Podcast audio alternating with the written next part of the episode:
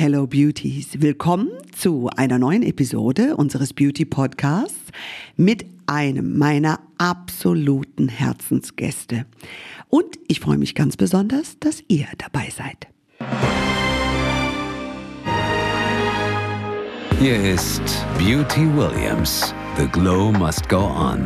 Der neue Beauty Podcast von und mit Judith Williams. Wir unterhalten uns heute mit einer absoluten Wonder Woman, wie sie im Buche steht. Sie war jahrelang die beste, weltweit, die Nummer eins ihres Fachs. Sie hat nicht nur immer hart dafür gearbeitet, sondern sie ist immer herzenswarm dabei geblieben. Und sie hat so viel erreicht, dass man eigentlich sagen könnte, Mensch, die kann sich auch zur Ruhe setzen, obwohl sie übrigens erst 34 Jahre alt ist. Judith, stell uns deinen heutigen Gast doch mal vor. Ich spreche von der großartigen Anna Ivanovic. Welcome, Anna. Thank you. Anna hat mich übrigens darum gebeten, dass wir Englisch sprechen. Sie lernt zwar Deutsch, du kannst auch schon ein bisschen was sprechen. Nur ein bisschen, aber ist noch nicht so gut für ein Interview. Noch nicht, aber das hört sich doch schon super an. Applaus, Applaus. Ähm, wir bleiben aber trotzdem beim Englischen. Dear Anna, last time, as you were in my podcast, we were talking about Go Girl Go, the business podcast. You told us about your life, about your perception of life, and we were able to experience this very warm, heartfelt view on life, nourishing, nurturing people around you. And that mindset you also brought into something new that has to do with skincare, that has to do with nourishing skin and people from the outside to the inside and from the inside to the outside. I can't wait to hear about your new range. But is that mindset that also brought you to skincare? Yes, absolutely. I think it's uh, super important to, to follow your heart and to do something you love. Um, for me, it was uh, tennis in the beginning, and now it's uh, skincare. And I think when you do something with love, it, it shows. If I look at your career as a tennis star, as this absolute power woman, how much time did you have for skincare? I can imagine it was like jumping up into your shoes, jumping up into your pants, and there you were, finished. Pretty much sums it up, yeah. So there was really none, and and to be honest, I think it was a little bit different times. Even though it sounds like I'm super old, but even a few years ago, we were not as aware of what maybe our skin might need and so on. And and we are younger, you know. When you're younger, mm-hmm. it's much easier to get by with much less. So as you mature and you get older, you realize how important the skincare actually is. So um, I start to develop passion. Now, I only know beautiful pictures of you. Even when you were sweating on the court, she looked like this top model. We all were always like, how does she look so great? Did you ever have skincare problems at that time? I must say I'm very lucky. And um, mm-hmm. yeah, I never really had any skin problems yes. uh, besides some pimple occasionally, yes. yes. But uh, yeah, Thank the, you, Mom. Thank you, Dad. I'm so glad you also had the occasional pimple that makes us all a bit relieved, even though you were able to hide it very well. so, what was your skincare like? Did you use a cream at that time? Did you wash your face after sports? I mean, especially in, in showering. What did you do? Yeah, to be honest, we of course you shower so often, and mm-hmm. uh, but I didn't use much more than just actually a water you know for the face and uh, mm-hmm. uh, and then a cream um, on and, and depends because some places the air would be much drier so i would need a cream but if the air was not so dry i would mm-hmm. not even use if it was too humid or so on i would not even necessarily use yes. anything really like I, I found it very lucky and fortunate that i felt my skin would balance out but then mm-hmm I realized as the year went on that my skin is quite, um, let's say, dehydrated. Yes.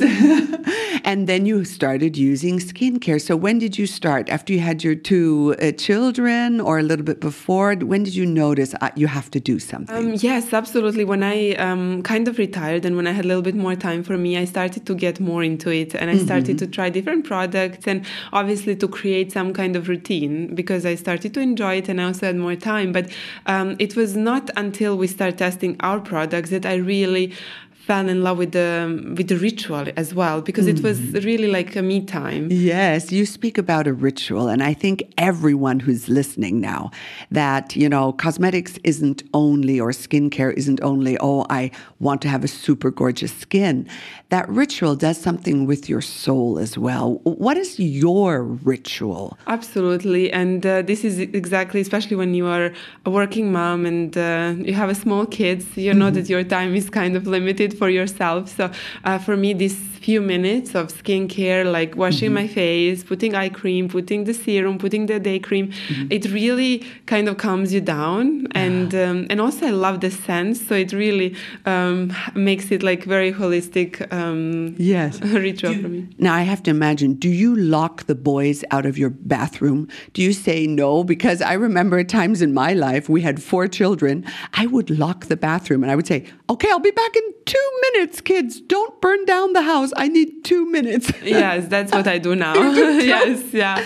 When they were too little, sometimes it was not really possible, but now I do. Or Yes. or I even like prefer Yes. to do it like after they're asleep, and then I have time for myself. So yes, of course. I had to say, okay, this is the kids' limited zone. Now we all sit in the bathroom again, now that the children are older. Exactly. so, so our girls, you know, are teenagers. So now mommy's bathroom is a favorite place. absolutely, it's like fairy tale triangle product. It's like a fairy tale, exactly. So we met at my podcast. Since then, we've been in a wonderful contact. And we were talking about skincare. And we were talking about our dreams in life. And that was one of your biggest dreams to have your own brand. Of course, my number one question was why? Why do you think it's important? What does skincare mean to you? Well, I think um, every woman wants to feel beautiful, and I think um, there is so many different messages out there. And even when I was looking for a product for myself, it's super hard to find a brand you fully trust with every single product and and so on. And that it's also very organic and sustainable because that's the way we uh, we live, and that's the way I always used to used to live. So um, that was a passion to create something that is very natural, that it's also effective, but also responsible, so that it takes care of the of the planet as well. We were allowed to accompany you, and I was allowed to advise you during this. I very early noticed that you wanted certain things in your cosmetics and certain things not. That skincare for you had to be very pure. How did you come to that conclusion? Well, I think we are more and more conscious about what we put uh, on our body and in our body. Um, It comes from nutrition and also at the end of the day, thoughts as well. Yes. they also determine a lot of um, how our day goes. But uh, for me, it was very, very important to be as clean as possible um, and uh, to have as many natural products. And what i loved is that it's very innovative. So they use the um, the, the cell from the from the plant and then develop it in um, laboratory and then they just use the the best um, best ingredients. So therefore there is no killing of the plants either which is very very important for me. I know. We used a, a very certain technology, which is one of the most modern and very efficient to use plant stem cells. I just love the products. I think they you you made a wonderful choice. Maybe we can give our um, listeners a bit of an insight. So, what happens in the lab? Products are created. They are sent to you. Yes. And how was it for you to open the package? Did you open the package or did Basti open the package and say, What is this? Are these creams? What's going no, on? he, he was just asking when it's coming more. Really? He so them? he was testing them as well with me. But that's Yes. I think that was in a way the most exciting part. Mm-hmm. Um, and of course the fine tuning. It's it's a lot of work. And Mm-hmm. uh, as you know, the pharmacists are doing amazing job and and they Mm-hmm. are um, really um, like perfectionist in this sense. So it was Mm-hmm. really amazing to find the textures I love, to find the smell I love, Mm-hmm. um, and to, to find something that really works. Because at the end of the day, you have something that is super nice and organic, but might not work. And this was one of the fears I had, you know, when we started on this journey is if it's really gonna work because um, you have this these doubts but i must say what they created has been really amazing Yes, and one of the favorite products of mine is your Reinigungspuder. Mine too.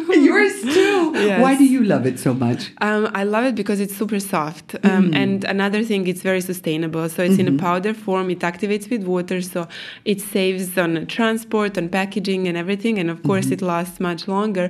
But uh, not only for that reason, but the fact that when you clean your face, it Yeah. becomes super soft and super velvety, and you don't have this stretching and pulling feeling that you have with some other cleansers.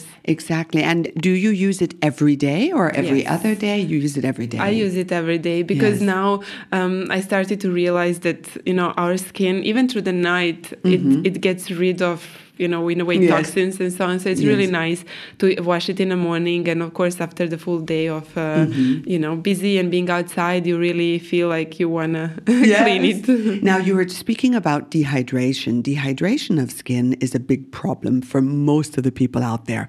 Now, you have different kinds of products in your range, and you also have a serum, which is very, very uh, full, full of hydration, actually, for the skin. But actually, sometimes in Germany um, or Austria, that's where I feel my skin is more dry. Maybe because we are mostly there in uh, winter months as well. Um, but uh, I love the hydration serum because it really um, gives back that elasticity, and especially in combination with the day cream. Yes. Um, it, and it has this long-lasting effect, which I love. Exactly. So, do you use serum and cream, or how do you do it for yourself? Um, yes, I after cleaning the, the face, then I use the eye cream, Uh-huh. Okay. uh, which is super nice and cooling, and then uh, I mix the cream with the with the hydration serum. With the hydration serum. So, anyone out there who is listening right now, your products are at the M right now. Yes. So, when we walk in, we'll see a beautiful picture of you with all of the products right there. So, everyone out there, if you want to test them, try them out, give us some feedback. I think they're absolutely delicious. They smell beautifully. The textures are clean, they're vegan, very modern textures as well, and suitable actually for every skin type, right? Exactly, and thank you so much. But um, it is really, and also um, I had questions if it's for men or for women, but actually it's for both. My husband uses it as well. I was wondering last time I saw him, I thought his skin is so much better. yes, it's the product. so, so Basti, if you hear this, sorry, that was just a joke. no, but his skin really looks great, very, very glowing, and I'm sure it also has to do with you. I always say when the men are glowing, it's always due to the women. Oh. we take very good care of them. Yes. You're right. You're. How do you do it? Like my husband, when his cream is empty, he gets really mad with me. He says, Why are you not looking after me? Where is my pot of cream? And I'm like, Oh my goodness, this is so stressful. How is it with you? Do you have to put the creams out for, for Basti as well? yes, exactly. And uh, yes, and uh, now when just before this trip he was in a rush and he couldn't find his cleaning powder, so he just took mine. but uh, but it's really funny because he has to make numbers to know which one goes first and a second because I guess they're Yes. not used to the routine. Men need a very simple explanation in skincare. So you, you write numbers on exactly, he does. Yes. He does. He was, that's a great idea. I'm going to do that for my husband. So thank you for that tip. Any women out there whose husbands or boyfriends get everything mixed up, put the numbers on. exactly. and do not touch And mine. do not touch, yes. And be sure that you read where you put the number on. because once my husband, he showered with a body cream, and I'm like, but you could have read, you know? And he Yeah. said, this, it doesn't, it, it feels so sticky. And then I checked, and it was a body lotion that he had in the shower, and he was complaining. It's like, it helps when you read. So, it's so funny. Lass uns doch mal eine Expertin dazu befragen, Judith. Bei uns ist jetzt Dr. Maya Henke, renommierte Beauty-Ärztin. Hallo liebe Judith und herzlichen Dank für die Einladung. Ich freue mich sehr, dass ich wieder als Expertin hier bei dir dabei sein darf. Liebe Maya, wir haben gerade über die Risiken gesprochen, wo Profisportler vielleicht eine äußerst strapazierte Haut auch haben. Ähm, womit pflege ich mich am besten in dieser jetzt auch kälter werdenden Jahreszeit oder wenn ich einfach sehr viel Sport mache. Worauf sollte ich achten? Ja, die Profisportler verbringen natürlich die meiste Zeit draußen, ähm, oft auch eben in der Sonne. Und da ist es natürlich als allerwichtigsten äh, für, die, für die Profisportler einen richtig guten Sonnenschutzfaktor für mindestens 50 aufzutragen. Durch ähm, den Schweiß wird dieser natürlich immer wieder auch entfernt, reduziert. Insofern ist es ganz wichtig, dass man den auch immer wieder auffrischt. Durch die Sonne und auch durch den Schweiß wird insgesamt der Feuchtigkeitsgehalt in dem Körper, natürlich auch in erster Linie in dem Gesicht, reduziert. Deswegen ist es wichtig, dass man einen hohen feuchtigkeitshaltige Creme aufträgt, die auch am besten mit Vitaminen angereichert wird, damit man also die Hautbarriere, den Säureschutzmantel wieder verbessert und die Haut insgesamt stark macht gegen die ganzen äußeren Umwelteinflüsse. Im Winter ist es natürlich so, dass die Kälte dazu führt, dass die Haut weniger Feuchtigkeit speichern kann. Selbst die Talgproduktion wird ähm, bei Temperaturen um den Nullpunkt immer weiter zurück zurückgefahren und stellt sich sogar teilweise komplett ein, sodass der Haut wirklich an Feuchtigkeit und Fett fehlt. Das wiederum führt auch äh, natürlich zu unangenehmen Trockenheitsgefühlen, unter anderem sogar Juckreiz und es kann wirklich kleine Hautrisse entstehen. Wichtig ist natürlich jetzt hier im Winter, dass man auf sanfte Reinigungsprodukte zurückgreift, also am besten ohne Alkohol, um weitere Stressfaktoren für die Haut zu minimieren. Nichtsdestotrotz, Reinigung ist wichtig, gerade bei Sport Sportlern, die natürlich Schweiß und Umweltschmutze im Gesicht tragen,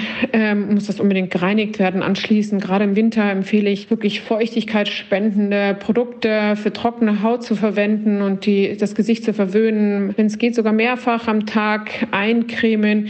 Wichtig ist auch eben eine reichhaltige Creme zu nehmen, die eben auch ein bisschen dieses Fett der Haut zurückgibt, was wir ja vorhin schon besprochen haben, dass die Talgproduktion ganz runtergeschraubt wird im Winter durch diese Kälte.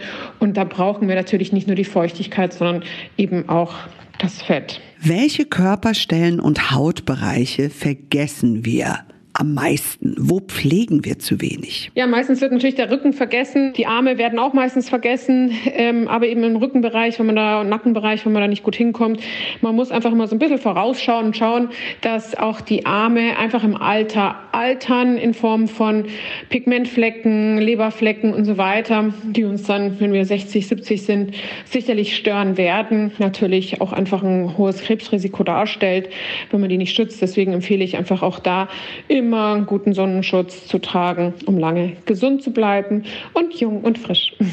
Liebe Maya, wie immer einen herzlichen Dank. Es war eine Freude dich bei uns zu haben. Ja, vielen Dank für die Einladung und alles Liebe auch für die Ana und ihr Projekt. You are off to lots of things. I mean, of course, skincare is going to be your number one thing that you're doing right now, but what other things can you give us insight in that's happening in your life right now? Well, of course, this is, like you say, my main focus, and we're developing new products, so that's super exciting. But um, yes. um, Basti and I still work a lot. We work together, we work with Brax, mm-hmm. um, and uh, I still have my sponsor sponsors from when I was playing. So I do a little bit of tennis tournaments and some uh, sporting events. So that's also super fun and super important for me to stay connected. Absolutely. And I love those campaigns. I always see you great, both of you together. Now, something that everyone always asks me when your name is dropped how does she stay so slim, really slim, toned, looking so fresh as if she still were training like a professional sports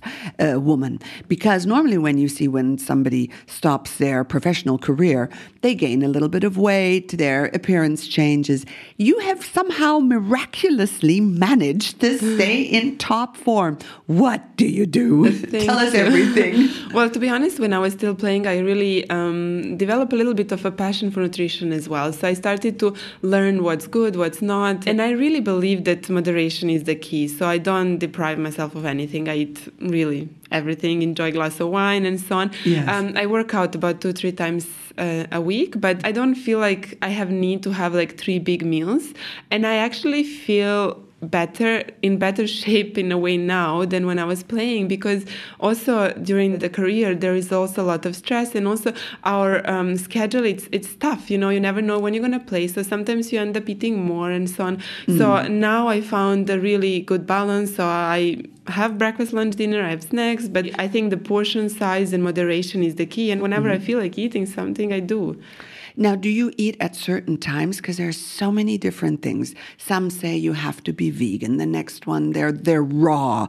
Uh, the next one says always at a certain time or only eating once a day. Yeah, I think it's most important to listen to your body and to mm-hmm. know what um, what you feel like and what you believe in. Because, for example, I try to eat clean, but I can't eat raw. I, I just it doesn't make me feel good when I eat raw. But I think um, what we do is also we have quite um, let's say early dinners between 6.30 and 7.30 because we um, we want to eat with the kids mm-hmm. so i think that's also helpful mm-hmm. um, of course when you have the, the meetings or the work or um, mm-hmm. the guests sometimes you end up eating quite late but uh, we eat yeah quite yeah. Uh, quite early normally and you cook right a little bit yes yes a like, little bit not as much as when we used to live in chicago but yeah you used to cook a lot as you were in chicago yes yes every what day. was like one of your best dishes that I could learn. I'm not such a good cook, Ana, so every time I have a guest that can cook, I have to ask for their best recipe. So for me, my favorite dish, and Basti can't eat this because he doesn't like salmon, but yes. I would just cook salmon in the oven. So put oh. the almonds on mm-hmm. the pot yes. and fillet of salmon on it, 20 minutes in the oven, and That's it's it? done. Yeah, it's super easy with a little bit of salt, and you can put a little bit of dill if you like. Oh. And then just um, uh, kind of roasted uh, sweet potato. That was really? my, and, sp- and boiled spinach, wilted spinach. So okay. that's my go to dish. Like, it's my favorite dish, dish oh, too. Oh, great. Yeah. Well, that, that sounds like almost mistake proof. I'm going to try it out. Exactly. It's super easy. You can't go wrong. 20 minutes in the oven. And, and then, okay, good. And, and the sweet potatoes with the salmon in the oven. Um, yeah, or, or you can do it separately, but okay. they, they take longer, like okay, 45 take, or more. yes. And, and now, what do you like eat in the evening? Because so many different people have said you can't have salad in the evening. I always thought, oh, I'll eat salad in the evening. Doesn't have that many calories. But what do you eat in I the think, evening? like I said, I think it's about listening to your body. Um, okay. I sometimes eat fish, sometimes eat meat. We always have kind of protein, even mm-hmm. if it's uh, even if it's vegan, even if it's tempeh or mm. something uh, marinated tempeh. So I love sushi, for example. Yes. Um, but uh, yeah, we we try to eat super healthy in a sense of like we don't have bread with our meals really. Um, yes. We always maybe eat bread for the breakfast more. Mm-hmm. Um, so yeah, trying to cut that kind of yes. carbs helps. yeah, absolutely. Cutting the carbs. And we don't eat much butter, to be honest. Okay. We live off olive oil. on olive oil. Okay, there are two things that we've learned, ladies and gentlemen. Cut down on the bread, cut down on the carb, healthy protein, plant protein, and maybe fish protein yes, as well. Yeah. Probably you don't eat a lot of sugar. To be honest, I don't even like it. Um, ah. I occasionally, yes, but I'm not a big sweet person. I would much rather eat truffle pasta or pizza or burger, um, sweet potato fries much much more than the than the dessert. So you can walk by a chocolate bar. Yes, yeah, oh, I'm not so really, but I must say I um, I found this um, thing, and it's the best thing for like a sweet tooth if I ever get one. Oh. It's the dates. So you get the big ah. dates and you stuff them with almond butter and then you dip them in chocolate. They're so good. the medjool dates. Yes, exactly. I and am you addicted. can dip them to in the white chocolate, which is my weakness. I like white chocolate. really? So so you put almond butter inside. Inside. Yes. Then you take the entire date and put it in white chocolate. Or or dark chocolate, yes. Oh, and you keep that. it in the fridge. It's okay. the best. Now that sounds wonderful, and I will just say it makes beautiful. It's probably really good for your skin, it's, right? It's super good. Yes. yeah, dates are actually very, very good. Yes, and almond butter is yes. very good. It has all those essential fatty acids and oils for your skin. And exactly, and dark chocolate antioxidant. exactly, exactly. Now, I have to ask you a little bit more about your life because when we look at you, you are gorgeous. You are a heartfelt person. You have a beautiful mindset. Is there any flaw that you have where you say, okay, that is my biggest problem? For me, for example, it really is sweets. I love to eat, and I always have to watch my weight, and I have to be very strict with myself. But um, is there any flaw? It doesn't seem like you have Oh, thank any. you. I think we all have. We do? all have. Well, yes. you hide them very graciously. Thank you. But I must say, sometimes I'm quite impatient and a little Mm. bit impulsive. So I think I sometimes overreact. Yeah. I don't know if the child trips over, I'm the first one who goes, Oh, "Oh, yes. like, what's going on? Do we need a doctor?" That's a In- mom not thing. In, not in a sense of doctor. I'm not like hypochondria or anything Yes. like this. But I do tend to sometimes overreact and be like even over emotional, Mm-hmm. Yes. which I try to to kind of to calm down. calm down. But I feel you, Ana. I feel you. I know that from myself as well. And I remember the first times the children fell or something. You're like, oh my goodness, what's going to happen? Uh, I don't you- like blood. No, no, no. You don't like blood. no, we want to keep that at a minimum. Exactly. and as long as there is no blood, we always said, actually, it's okay. It's okay. they they will survive. Do you do yoga?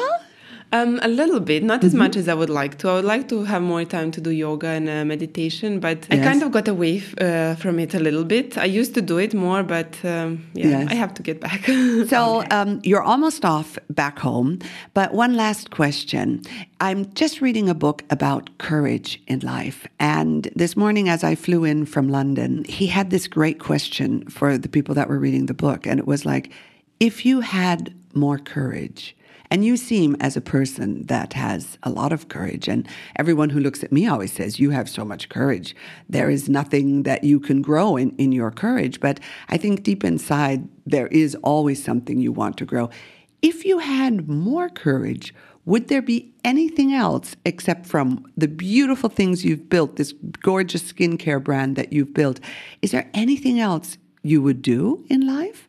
Um, probably yes. I think for me personally, if, if I had a little bit more courage, I would um, talk more publicly. I am really shy person, and I don't really feel comfortable talking so much in front of the people but at the same time i have this passion to share my story and to kind of inspire young people or teenagers to follow their own passion Ana, that's our next project. I have mm. goosebumps because I was allowed to accompany you through this cosmetic project, and it was a joy to work with you. And you know, I believe in empowering women, and your story is so unique. You need to tell it. If I can help you with that anytime, because I'm sure there's a great speaker in you. thank you so much judith it was a pleasure having you here, and um, I hope we'll see each other very, very soon.